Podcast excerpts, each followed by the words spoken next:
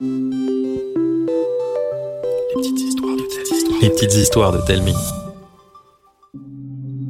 Aujourd'hui, je vais vous raconter l'histoire des pierres empilées.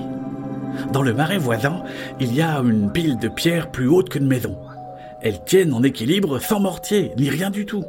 Une curiosité zéologique, enveloppée d'un épais mystère, sauf pour maman.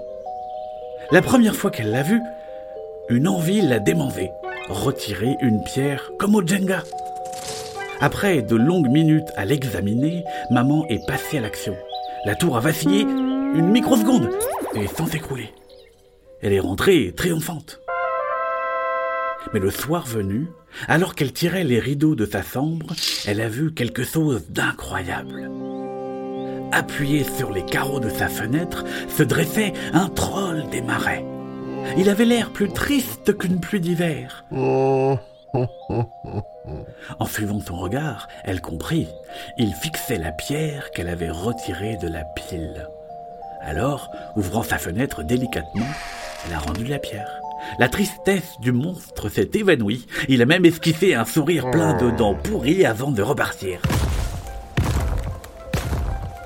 Après ça, plus personne n'a jamais osé voler l'une de ces pierres. Et la pile, aujourd'hui plus haute qu'un immeuble, ne cesse de grimper vers le ciel.